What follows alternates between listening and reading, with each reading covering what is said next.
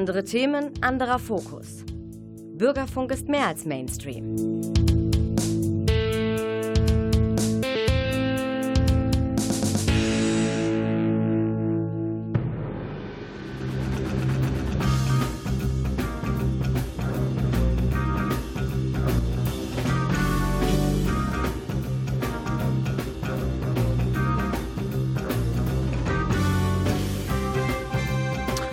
Guten Abend, meine Damen und Herren, Sie haben den Theatertalk eingeschaltet, die Sendung des Theaters Münster. Wir gehen ja in großen Schritten auf die Advents- und Weihnachtszeit zu und das ist natürlich die Hochzeit für die Produktion im Kinder- und Jugendtheater. Und deswegen freue ich mich sehr auf ein gemeinsames Gespräch mit Monika Kosig, der Leiterin des Jungen Theaters, und ihrer Kollegin Sabine Kunert, ihres Zeichens Musik- und Konzertpädagogin. Bleiben Sie dran, viele interessante Themen erwarten Sie.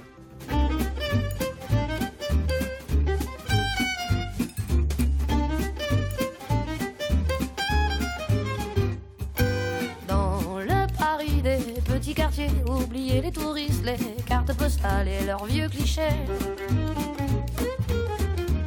La tour Eiffel la joue aux yeux des passants. Mais moi je vous emmène à Ménilmontant. Venez prendre un petit verre, êtes mes invités.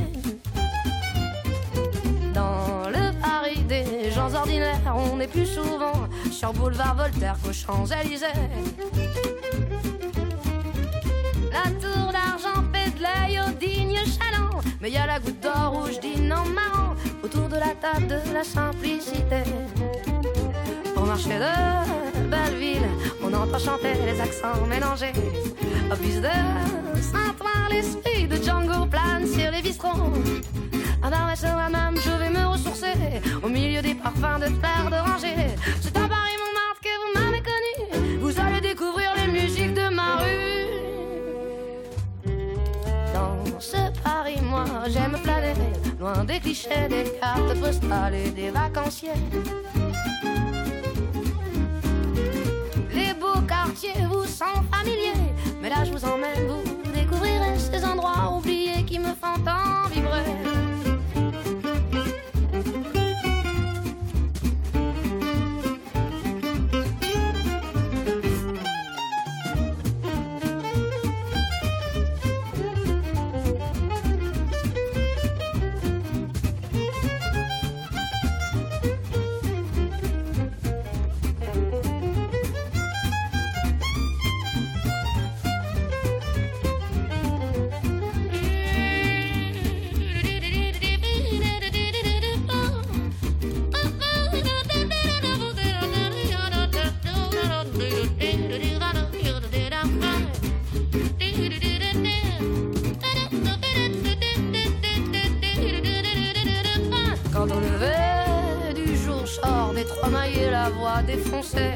Je vais croquer ma femme en col, il m'a son corps à la maison. Marcher des enfants rouges m'emmène autour du monde. Au métro Robespierre, tous mes potes vagabondes. C'est à Paris Montmartre que vous m'avez connu. Venez donc écouter les musiques de ma rue. Dans ce Paris, j'aime me balader au gré des jardins, des portes cochères et des escaliers. Tous ces quartiers me sentent familiers avec des gens simples et de la sincérité. C'est le pari que j'aime partager.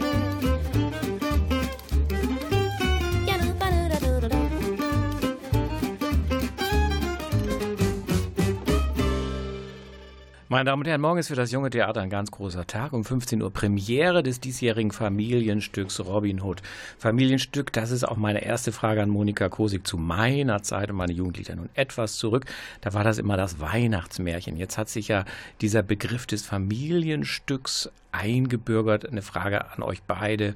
Woran liegt das? Äh, ist das Weihnachtsmärchen so mit diesem Anspruch vielleicht der Verzauberung so ein bisschen verpönt? Warum hat sich dieser Begriff so komplett verloren? Was meint ihr? Naja, ich glaube zum einen, dass wir nicht mehr immer das Märchen bedienen. Also mhm. Das Genre Märchen wird nicht immer bedient. Also man, wir machen zum Beispiel Robin Hood, was ja auf einer Sage oder Legende oder auf Balladen irgendwie basiert.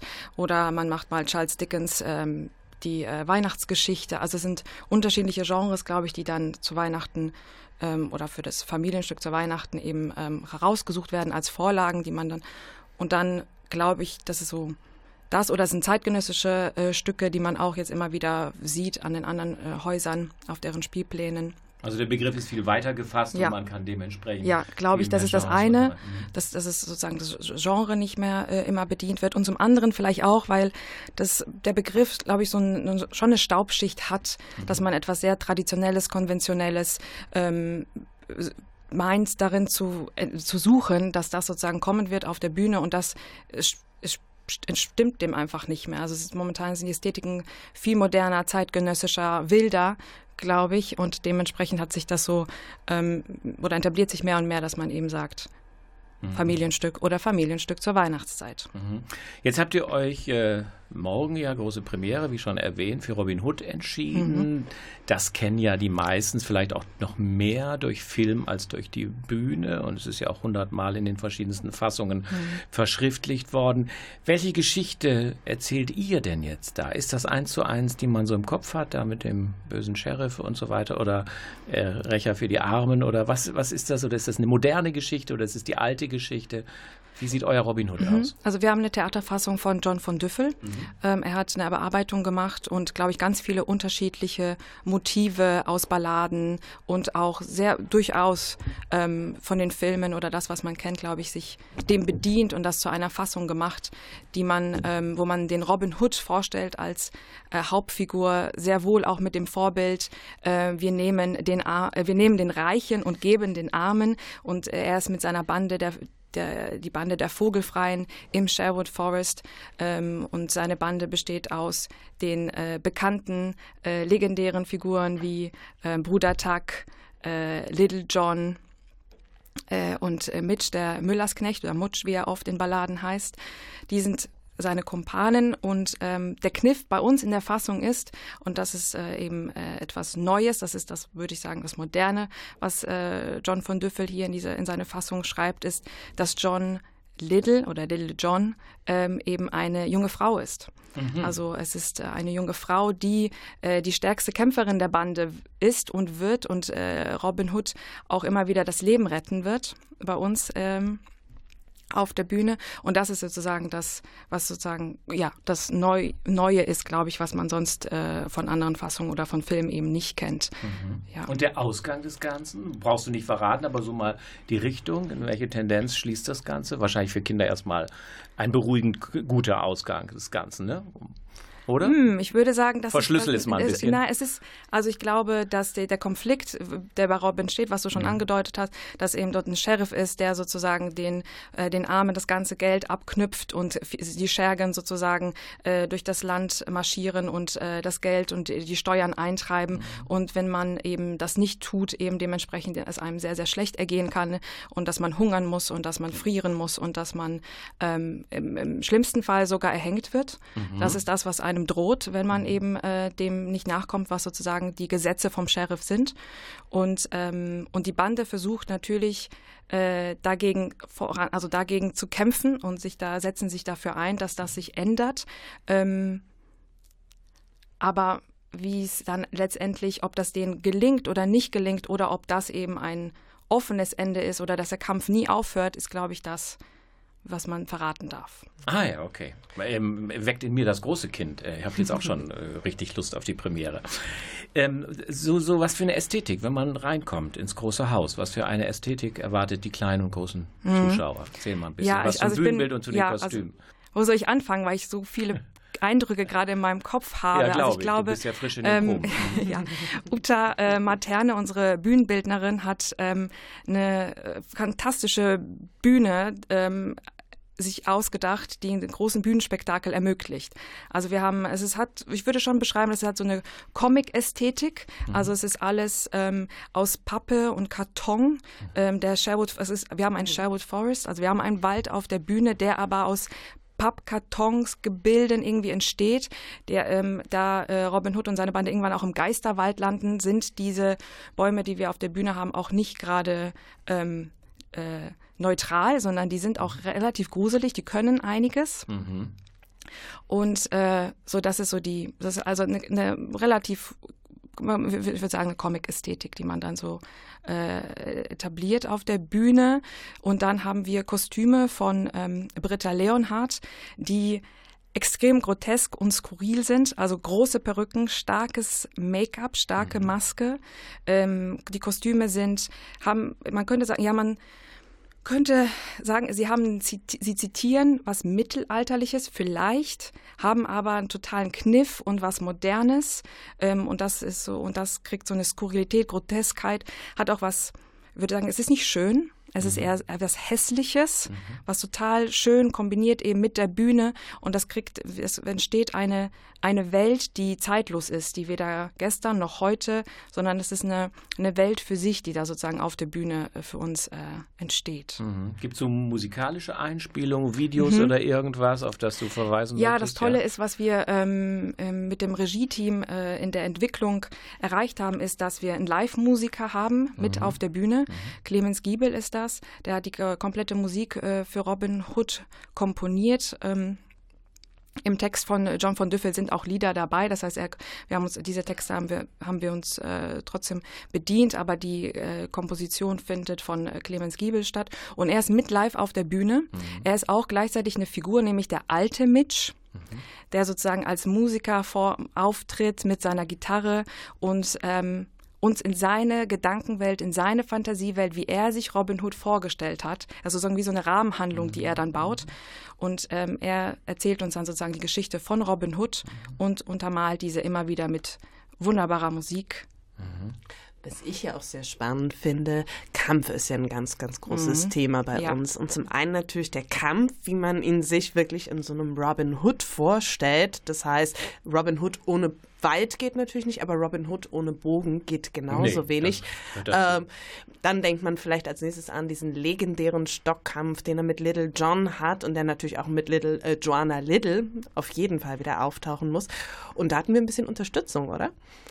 Genau, also wir haben einen äh, Kampfchoreografen, Thomas Zisch, der sozusagen auch noch im Team ist, der gleichzeitig auch Mitspieler auf der Bühne, also er übernimmt auch äh, die Schergen, also die, die Bösewicht, die Handlanger vom Sheriff und gleichzeitig hat er aber seit Probenbeginn, seit dem ersten Tag immer wieder ähm, jeden Tag mit unseren Schauspielenden Kampfchoreos einstudiert. Also das ist, äh, das sind große, große Bühnenkämpfe, die wir tatsächlich hier auf der Bühne auch zu sehen bekommen. Mhm. Ja. Was ich auch super spannend finde, ist es nicht bei diesen, dieser Art zu kämpfen bleibt, sondern dass wir ja im Bühnenraum noch einen Schritt weitergehen und quasi überlegen, okay, was sind eigentlich Konflikte heute? Wo gibt es adäquate Situationen, die werden anzitiert? Und was sind da äh, vielleicht Waffen auch, die wir heute dagegen haben, oder? Also indem äh, zum Beispiel große Transparente plötzlich auftauchen wie auf einer Demo, ähm, ähm, das Thema Hambacher Forst irgendwie vielleicht nochmal anzitiert wird, das Thema, äh, was empfinden wir eigentlich selber heute als ungerecht von mhm. der Theaterpädagogik sehr stark aufgegriffen wird. Mhm. Und was junge Menschen heute als ungerecht empfinden, ähm, na, da gibt es eine kleine Überraschung noch zu rund um mhm. die Premiere. Wird ja immer spannender hier. Sag mal, werden so äh, Kinder so mit einbezogen? Es ist ja manchmal so, man geht aus dem Bühnenraum raus und wisst ihr, wo XY gerade steckt und Kinder sind aufgefordert, was reinzurufen, irgendwie mitzudenken, auf ein Versteck zu verweisen. Gibt es sowas, also so eine unmittelbare Ansprache des, des, des, des jugendlichen Publikums? Also es ist, glaube ich, nicht von, also es ist nicht explizit inszeniert oder intendiert, dass das kommt, aber ich glaube, es gibt durchaus äh, Momente, Situationen, in denen Robin Hood oder die Bande in Gefahr geraten, wo, glaube ich, da die Unmittelbarkeit schon oder ich auch in den Proben jetzt in den Endproben merke, wo ich auch denke, okay, da würde ich jetzt rufen, nein, mhm. geh dem nicht nach oder mhm. Achtung, Robin, da kommt jemand von hinten und so. Ich glaube, diese Momente werden wir durchaus sehr, sehr viele haben, aber wir haben jetzt nicht eine ähm, ja, wo es ganz klar irgendwie also, so inszeniert ist, dass man das mhm. erwartet, dass wir sie uns sozusagen unterstützen müssen, sondern mhm. das ist eher diese, die Folgen der Geschichte und dürfen, ähm, glaube ich, durch die Emotion oder durch die Aufregung, die dann im Raum entsteht, werden sie, glaube ich, schon agieren und reagieren und mitmachen, mhm. ja. Mhm. Jetzt ist das ja im Moment eure größte Produktion. Ich weiß gar nicht, wie viele Aufführungen habt ihr geplant? 25. 25. Das bindet ja unglaublich viel Kapazitäten. Mhm. Äh, ich versuche jetzt auch eine Brücke zu bauen zu anderem. Ähm, ich möchte nicht sagen, vernachlässigt man, ne? aber muss man quasi in diesen Monaten der Produktion des traditionellen Familienstücks quasi äh, alle Konzentration auf das große Haus, auf Robin Hood lenken und muss man andere Sachen, die man auch im Hintergrund Hinterkopf hat, vielleicht auch das Experimentelle, wo man probiert zurückstellen, weil das also ein derart ähm, massives Projekt ist für die äh, Winter- und Weihnachtsmonate. Wie stark bindet und bündelt das Kapazitäten, so ein mhm. Stück? Also wir haben jetzt sechs Wochen geprobt. Also das ja. war sehr, eine mhm. sehr, sehr intensive Zeit. Also morgens und abends zu proben und eben nur sozusagen äh, da, da war überhaupt kein, nichts anderes möglich. Und mhm. ich glaube, wir spielen jetzt immer vormittags oder samstags, sonntags in Familienvorstellungen. Äh, da und parallel spielen unsere alle unsere Spielenden ja noch in anderen Produktionen. Das heißt, äh, mhm. die haben jetzt die nächsten zwei Monate nur noch Vorstellungen vor sich. Mhm. Ähm, und irgendwann dann kommen aber dann, wenn sich das so ein bisschen liegt, ab Januar fangen wir dann auch wieder schon mit der nächsten Produktion an, nämlich Frankenstein. Mhm. Also es ist mhm. Mhm. Ja, meine Damen und Herren, also wenn Sie später eingeschaltet haben, Monika Kosig und Sabine Kunert vom Jungen Theater in Münster hier zu Gast. Jetzt aber wieder etwas Musik, die von Klaus Blöde zusammengestellt wurde.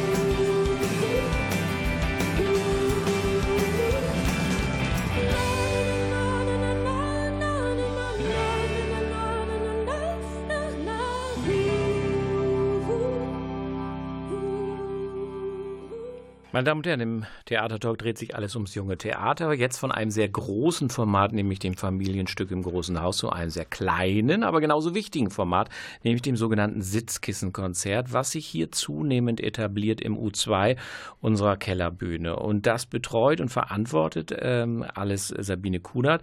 Sitzkissenkonzert. Klingt erstmal sehr bequem. Stell das doch mal vor für alle, die bei dir noch nicht Platz genommen haben.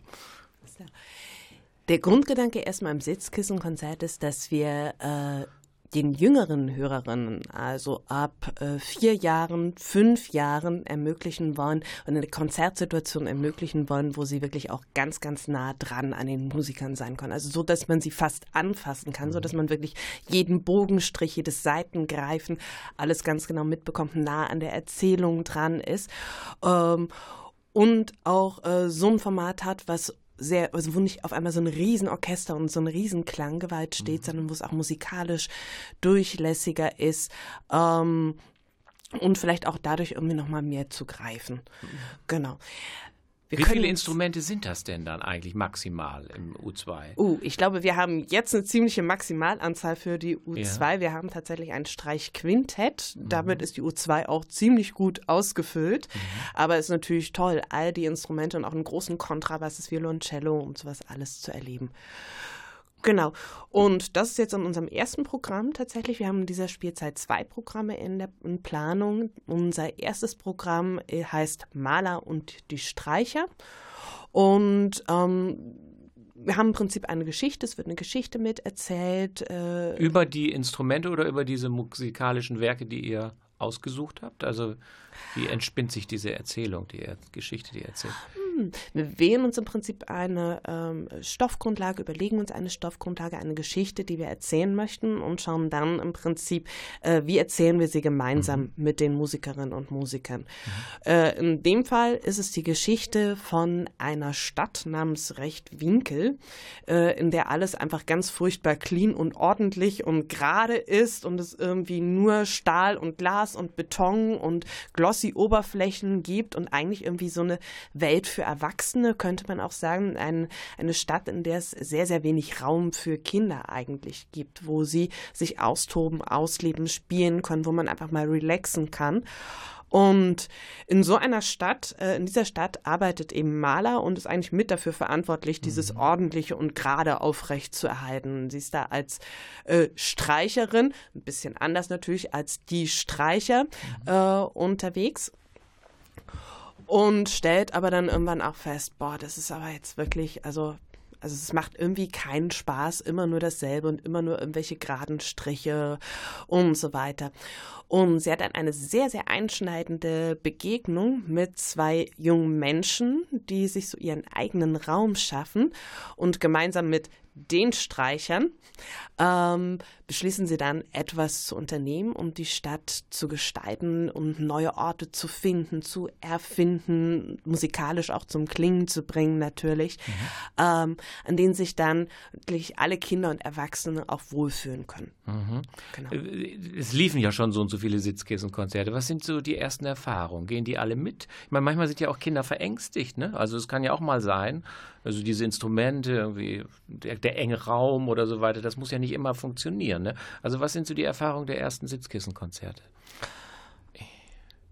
Also grundsätzlich würde ich sagen, dass natürlich von Publikum zu Publikum unterschiedlich. Mhm. Es hängt auch mal ein bisschen davon ab, wie komme ich rein, mit welcher Stimmung komme ich mhm. rein, was ist mir gerade vorher passiert. Sind die Aber Eltern immer dabei? Ja. Oder ähm, nicht? Oder nein. warten die vorne? Das ist eine wichtige Frage, ja? Genau. Also die Eltern, also wir haben Familienvorstellungen. Ja. Das ist wirklich für die ganze Familie. Da sind die Eltern, Großeltern, Kinder alle gemeinsam drin. Und wir haben aber auch Vorstellungen unter der Woche am Morgen, äh, die für Kindergärten da sind. Da kommen natürlich die Eltern dann entsprechend nicht mit, sondern kommen in der Kindergartengruppe. Genau. Und im Allgemeinen, also hatte ich bis jetzt sehr das Gefühl, dass die äh, Kids auf jeden Fall ziemlich gut dran waren, dass viele sehr, sehr interessiert dann vor mhm. allen Dingen an den Instrumenten waren. Mhm. Ähm, und ich freue mich dann schon wieder auf den Moment, an dem man dann auch näher an die Instrumente und die Musikerinnen und Musiker rangehen mhm. kann, wenn es wieder möglich ist. Ähm, und waren auch bei den Aktionen, äh, die wir zwischendrin haben, eigentlich soweit gut dabei. Und ich habe so ein ganz, ganz süßes Kommentar kürzlich am Schluss gekriegt von einem Jungen, der so da lag und sich die ganze Zeit das angehört hat und angehört hat. Der war nicht besonders aktiv, aber der war äh, total dran und total dabei. Und dann war es zu Ende, alle gingen langsam raus und dann sagte er dann zu mir, oh, ich war richtig traurig, dass das jetzt schon zu Ende war. Es sollte noch weitergehen. Das ist das schönste Kompliment, das man kriegen kann, ne? Das denke ich auch, genau. Absolut. Also vielleicht, meine Damen und Herren, ist ja bei so einem Sitzkissenkonzert dann das Interesse so für die Musik geweckt, dass man in Jahren, vielleicht mal dann beim TJO, Sie merken meinen Brückenschlag, äh, teilnimmt. Das Theaterjugendorchester, das ist ja seit fast schon, kann man sagen, Jahrzehnten eine feste Einrichtung, Jahren. seit 20 Jahren eine feste Einrichtung. Mhm Vielleicht weiß der oder die andere doch nicht genau, was das ist. Ähm, Theater Jugendorchester, vielleicht stellt ihr das mal vor, wer da wie zusammenwirkt und was ihr da als nächstes vorhabt. Uh, das Theaterjugendorchesterprojekt hat eine ja, sehr, sehr lange mhm. Geschichte, ist ursprünglich äh, ein Projekt aus dem Orchester gewesen und hat sich aber natürlich längst weit darüber hinaus entwickelt. Ähm, Theaterjugendorchesterprojekt meint, wir machen ein Musiktheaterwerk mit äh, Jugendlichen und jungen Erwachsene für Jugendliche und junge Erwachsene und natürlich alle, die Spaß daran haben. Mhm. Ähm, das heißt, sowohl im Orchester sitzen junge Musikerinnen und Musiker aus den den umliegenden Musikschulen, ähm, als auch auf der Bühne stehen äh, Jugendliche und junge Erwachsene, die das Ganze entsprechend tanzen, singen und spielen. Das heißt, wir decken da auch alle Künste ab. Genau, im Orchesterbereich ist vielleicht das sehr, sehr Besondere. Ähm, um, dass äh, unser Sinfonieorchester ähm, eigentlich so wie das Patenorchester für dieses Theaterjugendorchester ist. Das heißt, einzelne Musikerinnen und Musiker kommen immer wieder nachher in die Stimmgruppenproben rein, coachen, unterstützen die jungen Menschen. Und wenn man Not am Mann ist, habe ich mir zumindest erzählen lassen, war es in der Vergangenheit wohl so, dass man dann durchaus, wenn irgendwer krank geworden ist oder sowas, als junger Musiker plötzlich ähm, den Soloklarinettisten aus dem Sinfonieorchester neben sich in der Vorstellung sitzen haben konnte. Das mhm. heißt, da wird sich auch sehr, sehr gegenseitig unterstützt. Genau. Und was wird ähm, das Stück jetzt sein? Yes, und in diesem Jahr Tanzen, Singen, Spielen kann nur ein Genre sein, Musical. Ja. Und äh, in diesem Jahr ist es Fame, das Musical.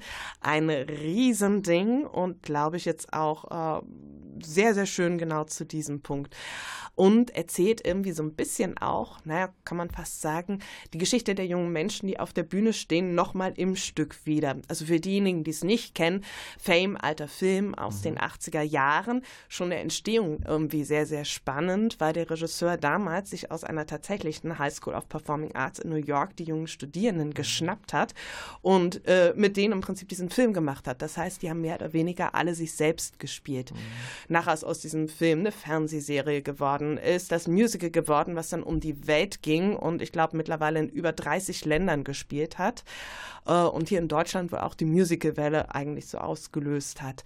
Und ja, wie im Film auch, auch wenn die Musik sehr anders ist, ist äh, zentraler Punkt. Ähm, eben die jungen Studierenden dieser High School of Performing Arts, die in verschiedensten Klassen entweder in Tanz unterrichtet werden, in Musik unterrichtet werden oder im Schauspiel unterrichtet werden. Und so hat man tatsächlich auch alles, was wir beim TJO immer versuchen zusammenzubringen, hier tatsächlich auch schon in der Geschichte drin. Und ähm, genau wie in der Geschichte, diese jungen Menschen äh, versuchen, ähm, also Unterricht nehmen, überlegen, versuchen, ob sie in die Professionalisierung reingehen können, ob es doch woanders rein, hingeht. So geht es ja auch, glaube ich, ganz, ganz vielen äh, jungen Erwachsenen, Jugendlichen und jungen Erwachsenen, die bei uns teilnehmen. Also insofern auch vielleicht noch ein Brückenschlag. Tja, und was die Studierenden dort alles erleben während ihrer dreijährigen Ausbildung, also es geht im Prinzip mit der Aufnahmeprüfung los, die man dann besteht und endet mit der großen Abschlussfeier. Ich glaube, das überlassen wir dem eigenen Angucken und vor allen Dingen anhören, weil es ist ganz, ganz mhm. großartige Musik. Meine Frage, wie groß ist denn bei so einem Projekt, ich möchte es mal nennen, die pädagogische Herausforderung? Alle wollen mitmachen, alle wollen eine tolle Rolle und man merkt so im Probenprozess, hm, da ist der eine oder die andere doch nicht so geeignet und die der Hauptrolle, wir müssen umbesetzen. Da ähm, muss man ja dann ziemlich deutliche Worte bei jungen Menschen sprechen, die sich viel erträumen und nicht die Professionalität des erwachsenen Schauspielers haben, der damit umgehen kann, sondern da bricht ja auch mal schnell so ein kleines Wunschgebäude zusammen. Ne? Also muss man da nicht unglaubliches Fingerspitzengefühl haben, da richtig zu besetzen, sensibel zu besetzen, denn man will ja letztlich, auch wenn es ja nun mit nicht äh, professionellen, mit, mit Schülern, mit Heranwachsenden arbeitet, man will ja trotzdem ein qualitätvolles Ereignis, äh, Ergebnis haben. Das auf jeden Fall, mhm. weil alle, die mitmachen, wollen mhm. natürlich nachher auch ein Ergebnis haben, auf das sie stolz sein Eben, können. Genau, das genau. ist doch unglaublich komplex, oder? Und Gott sei Dank muss ich das ja nicht alleine machen. Ja, die Kollegin sitzt gegenüber. Mhm. Kollegin sitzt gegenüber und mhm. vor allem gibt es ein großes Team, was mhm. da äh, wirklich Augen und Ohren drauf hat. Wir haben äh, seit einigen Jahren schon einen ganz, ganz tollen Gesangscoach, den Christian Mews dabei, ähm, der wirklich toll musikalisch mit äh, den Jugendlichen arbeitet. Ähm, wir haben mit mir Michel eine erfahrene und auch in dem Bereich erfahrene äh, Regisseurin an Bord. Mhm. Äh, wir haben einen tollen musikalischen Leiter. Wir haben mit Keelan Whitmore einen äh, ja lange Zeit bei uns im Ensemble getanzt habenden, ähm, der äh, ein ganz, ganz tolles Tanztraining im Moment macht und äh, da wirklich auch ein gutes Auge hat, mhm. was mit wem geht. Also es haben schon alle zurückgemeldet, das Tanztraining bei Keelan ist großartig, sie lieben es. Ähm, möge es so weitergehen. Ähm, und wir haben auch ein langsames Rantasten erstmal mhm. gemacht. Das heißt, äh, kam nicht irgendwie mit Monologen und Songs und äh, äh, aus der Kalten heraus musste entschieden werden, mhm. sondern wir haben uns erstmal in den Herbstferien, Freitag, Samstag, Sonntag in der Westfälischen Schule für Musik einschließen dürfen äh, und haben in einer Werkstatt erstmal so wirklich ein gegenseitiges Kennenlernen auch gemacht. Mhm. Also, dass man wirklich die Figuren kennenlernt, ausprobieren kann, was liegt mir vielleicht auch, was liegt mir vielleicht eher nicht, wo liegen meine Stärken, wir das schon mal gucken können, ohne dass man gleich so eine Druckvorsprechsituation mhm. hat. Wann hat es Premiere? Ah, wann haben wir Premiere? Osterferien, Osterferien, Osterferien, Osterferien. Denn ich frage aus dem Grund, wenn ich jetzt hier genau. so junge Zuhörerinnen und Zuhörer, mhm. äh, die sagen, oh, da würde ich gerne noch mitmachen. Nein, ihr seid jetzt schon komplett oder wie ist, wie, wie, wie ist das jetzt besetzt alles? sind ja. wir tatsächlich komplett. Wir haben ein großes Cast dieses Jahr, ja. 35 Leute auf Viel, der Bühne. Ja. Die brauchen wir für dieses Riesenteil, aber tatsächlich auch und ganz, ganz viele tolle Stimmen auch dabei. Mhm. Und um nochmal auf die Ursprungsfrage zurückzukommen, ähm, es werden auch diejenigen, die jetzt vielleicht nicht eine Riesenrolle haben, natürlich alle genauso gebrauchen. Das wissen sie auch. Alle werden wahnsinnig viel zu singen, wahnsinnig viel zu tanzen haben, wahnsinnig viel auch die anderen stützen müssen und sehr viel auf der Bühne sein, unterwegs sein und zu tun kriegen. Also insofern auch in dem Moment, glaube ich, wo wir das gut vermittelt kriegen und auch das alle mitkriegen in den Proben, ähm, und wissen, wir arbeiten an einem gemeinsamen großen, tollen Ganzen, ähm, glaube ich, steckt man dann vielleicht auch mal zurück, auch wenn vielleicht der oder die eine oder andere mal kurz geschluckt hat, als er die Rollenverteilung gekriegt mhm. hat. Also ich hoffe nicht. Wir ja. haben es wirklich also. nach bestem Wissen und Gewissen probiert. Wir drücken die Daumen auf jeden Fall. Meine Damen und Herren, Fame, freuen Sie sich drauf. Im nächsten Frühjahr Premiere, jetzt aber erstmal Musik. Hier und jetzt und heute.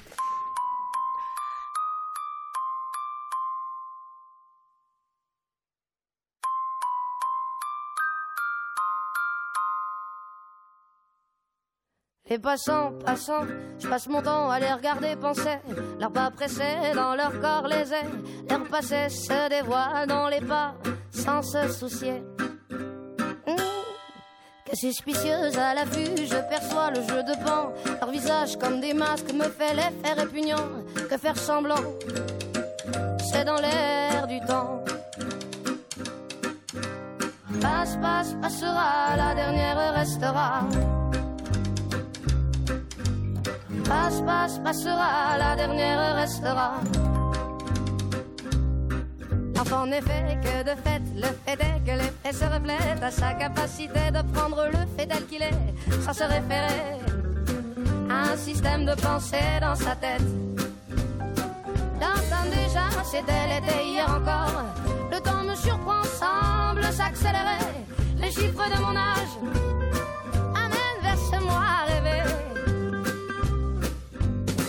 passe, passe, passera, la dernière restera.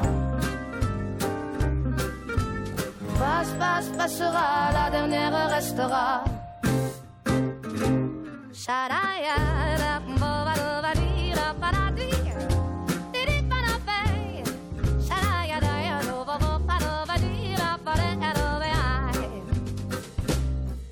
Chaque mois se joue dans des cycles différents, c'est marrant, c'est nous qui m'anime à travers tant d'un état à un autre.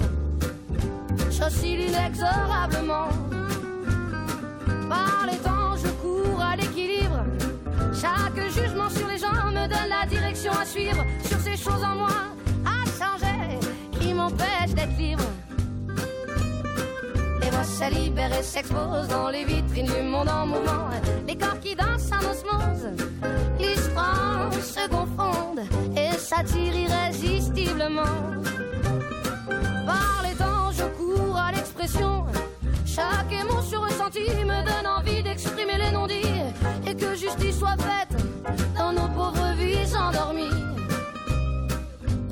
Passe, passe, passera, la dernière restera. Passe, passe, passera, la dernière restera.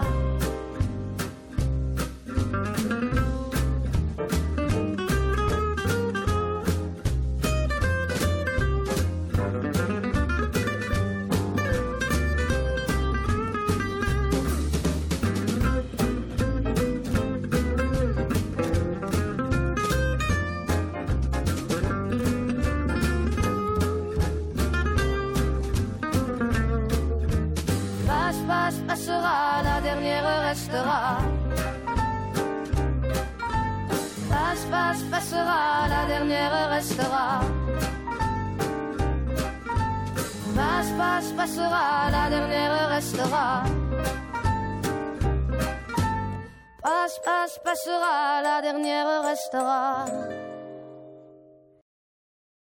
Meine Damen und Herren, das TJO, das wir ja eben beispielhaft vorgestellt haben anhand des Musicals Fame, das ist natürlich eine wunderbare Möglichkeit für junge, heranwachsende Menschen, Theaterluft zu schnuppern und richtig mitzumachen. Aber das junge Theater hat natürlich noch sehr viel mehr Formate ähm, entwickelt. Theaterlabor, Theaterlabore. Was verbirgt sich denn dahinter, Sabine? Unsere Theaterlabore sind im Prinzip die Möglichkeit für junge Menschen ganz verschiedener Altersgruppen ähm, bei uns zu proben, selber zu entwickeln. Also auch älter als jung. Zu also auch wirklich Erwachsene. Präsentieren junge Menschen junge, verschiedenen junge Alters. Okay. Mhm, okay, ja. genau.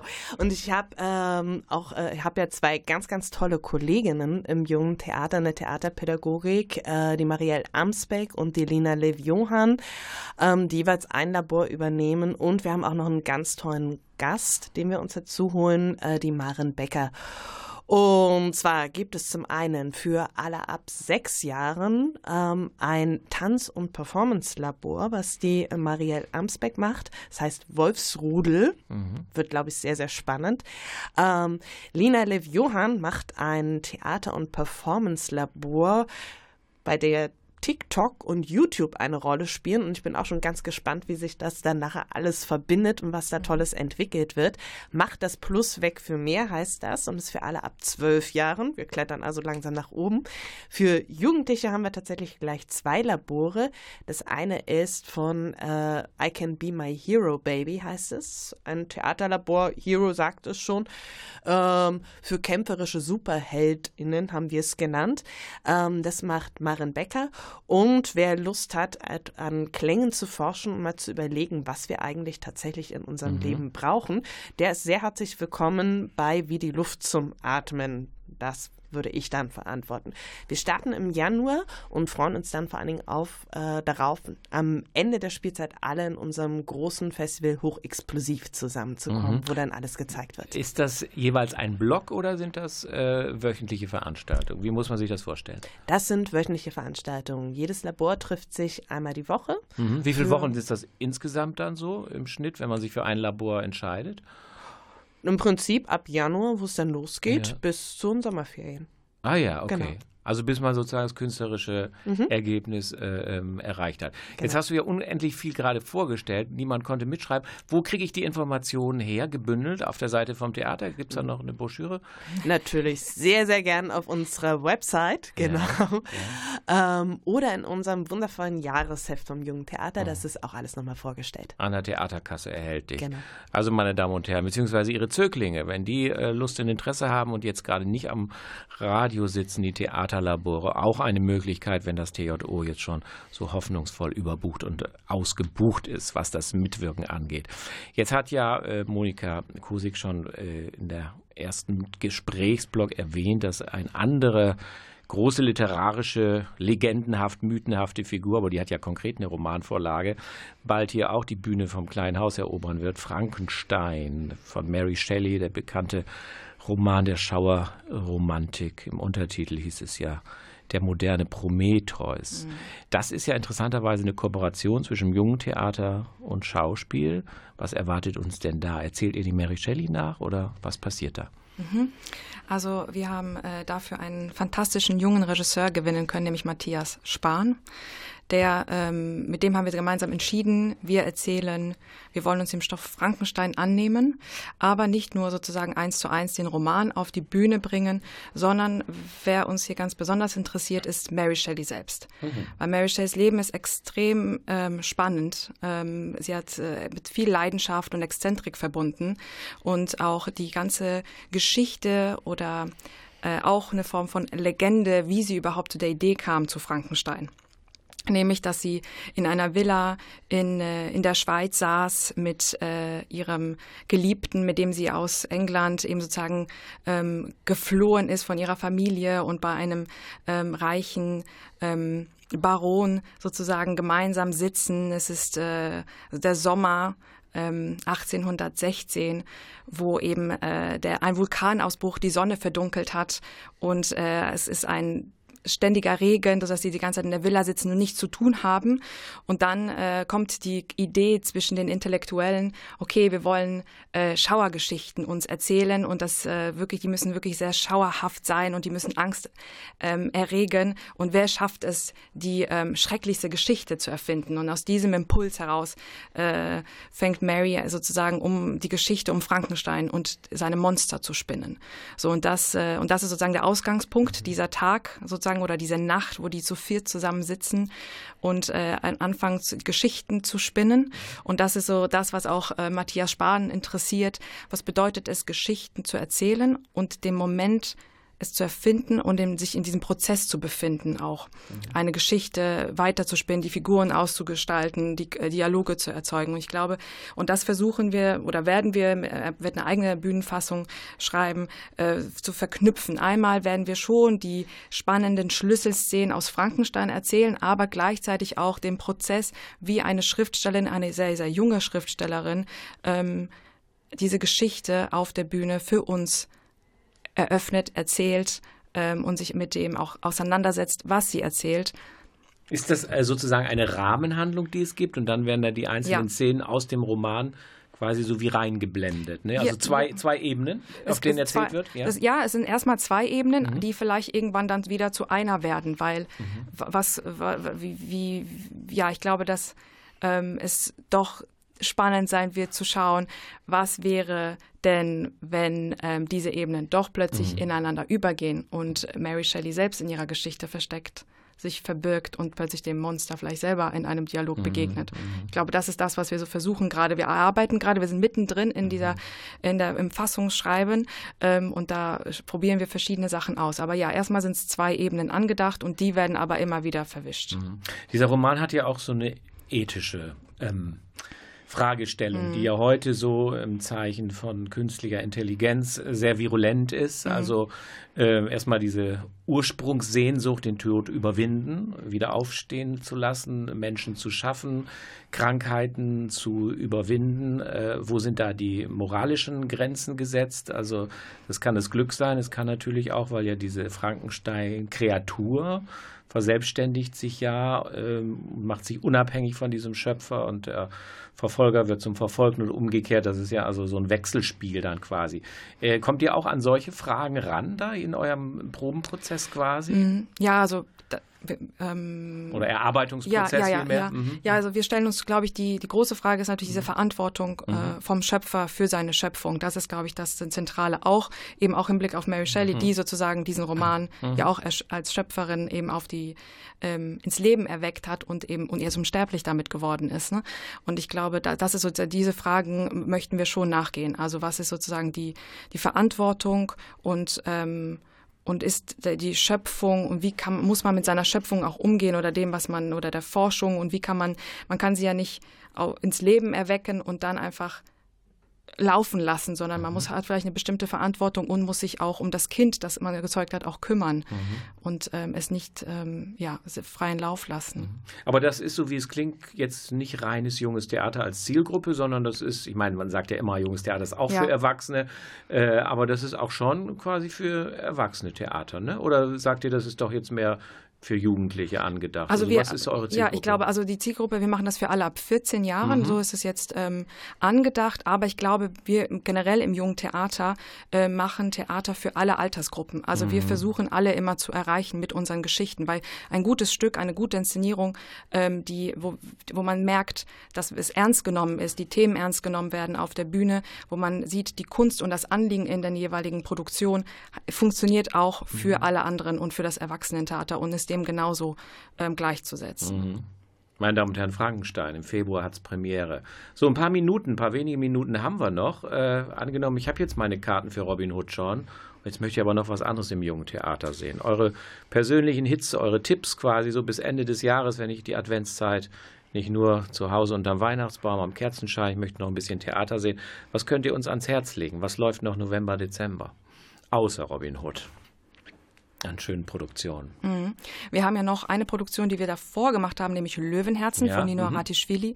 Mal zwei, eine, drei Sätze dazu. Genau, ja. es ist, äh, was äh, Nino Aratischvili ist vielleicht einigen äh, Zuhörerinnen bekannt. Sie ist äh, mit Das achte Leben für Brilka äh, eine Bestseller-Autorin und die hat ihr erstes Kinderstück geschrieben, nämlich Löwenherzen, was wir sozusagen äh, Anfang Oktober, glaube ich, war es, ja, zur Premiere gebracht haben. Und das erzählt ähm, Kinder, stellt vor Kinder aus aller Welt, die mit miteinander verknüpft sind. Und mhm. die haben, ähm, die befinden sich in einer Konfliktsituation, die sie aber mit vollem Mut und mit und sich für sich einstehen ähm, und äh, dem mutig entgegentreten. Ja. Mhm, mhm. Und wenn ich ein bisschen weiter schon ins neue Jahr blicke, was gibt es da? Hat Sabine, hast du noch einen Tipp? Neues Dann Jahr kommt kann auch. man natürlich musikalisch nochmal ja, weitermachen. Mal. Wir mhm. haben unsere Konzerte für junges Publikum. Das erste schon gelaufen, das zweite kommt noch. Mhm. Äh, kommt Ende Januar raus. Kurt Mux und die Schrottroboter von Philipp Matthias Kaufmann. Äh, spannende Geschichte um einen merkwürdigen Kauz im Wald, der aus lauter Schrott, den er dort gefunden hat, mhm. klingende Roboter zusammenbaut. Zwei Kids kommen noch dazu und nochmal sehen, was sie damit so alles anstellen und wie sie die Menschen in der Stadt damit überraschen. Mhm. Also musikalisch wird es auf jeden Fall auch überraschen, was mit diesen Robotern da so an Klängen mhm. auftaucht mhm. und ausgebuddelt wird. Mhm. Was ist mit Krixel Kraxel? Krixel-Kraxel läuft noch. Das läuft noch, noch auch bis, das wäre noch ein Tipp, das, ja? Ja, das ist, äh, äh, das ist ein, äh, der, der, beste Tipp vielleicht. Ja, okay. es ist eine Produktion für alle ab zwei Jahren ähm, und es äh, ist letztendlich geht, es ist ein Künstler, der auf die Bühne in sein Atelier äh, tritt mit, äh, mit einer schwarzen Farbe und ähm, Papierbögen hat und er fängt an zu malen, zu zeichnen, zu kritzeln, mhm. ähm, ohne Regeln. Mhm. Und äh, das ist sozusagen für alle ab zwei Jahren. Und das, ich glaube, jeder kennt oder viele Eltern kennen, glaube ich, den Moment, wenn Kinder die weiße Wand für sich entdecken mhm. und anfangen zu, darauf zu malen. Und äh, für sie sind das aber, wir sehen das vielleicht als nur Kriegseln. Krixel, Kraxel, so wie unser Titel das ist. Und klar, also wir können das vielleicht nicht wirklich erkennen, aber für die Kinder, die das äh, gemalt haben, die erkennen mhm. dort mhm. Freunde, Familie, Tiere, die ganze Welten, was sie sozusagen vor sich haben und was sie dorthin gemalt haben. Und es sind äh, für mich Kunstwerke. Und das war sozusagen der Ausgangspunkt für diese Produktion. Und das ist letztendlich dann auch eine Stückentwicklung äh, mit Cedric Petarelli und äh, Valentin Schröteler entstanden. Ist auch in der U2, ähm, in der man, glaube ich, sehr poetisch und sehr inspiriert rausgeht und Lust hat, glaube ich, selbst wieder das Stift in die Hand zu nehmen. Mhm. Große Kinder machen das beim Telefonieren, ne? Diese mhm, Telefonfritzeleien. Genau. Meine Damen und Herren, jetzt haben wir Ihnen so viel vorgestellt. In Robin Hood, das TJO, das da kommt, die Sitzkissenkonzerte, Krixelkraxel, die Löwenherzen. Also ich denke, Sie und Ihre Kinder, Enkelkinder, was auch immer, oder vielleicht sitzen die auch selber am Radio, haben sicher irgendwas gefunden, was Sie interessiert. Besuchen Sie uns an der Neubrückenstraße. Wir sind fast immer für Sie da, meistens am Montag nicht, aber sonst fast täglich. Und junges Theater gibt es natürlich in großen Mengen und Massen jetzt gerade in den Monaten November und Dezember. Tschüss, wir hören uns noch einmal im Jahr 2021 zur Dezember-Weihnachtssendung. Bleiben Sie bis dahin gesund und auf bald. Tschüss.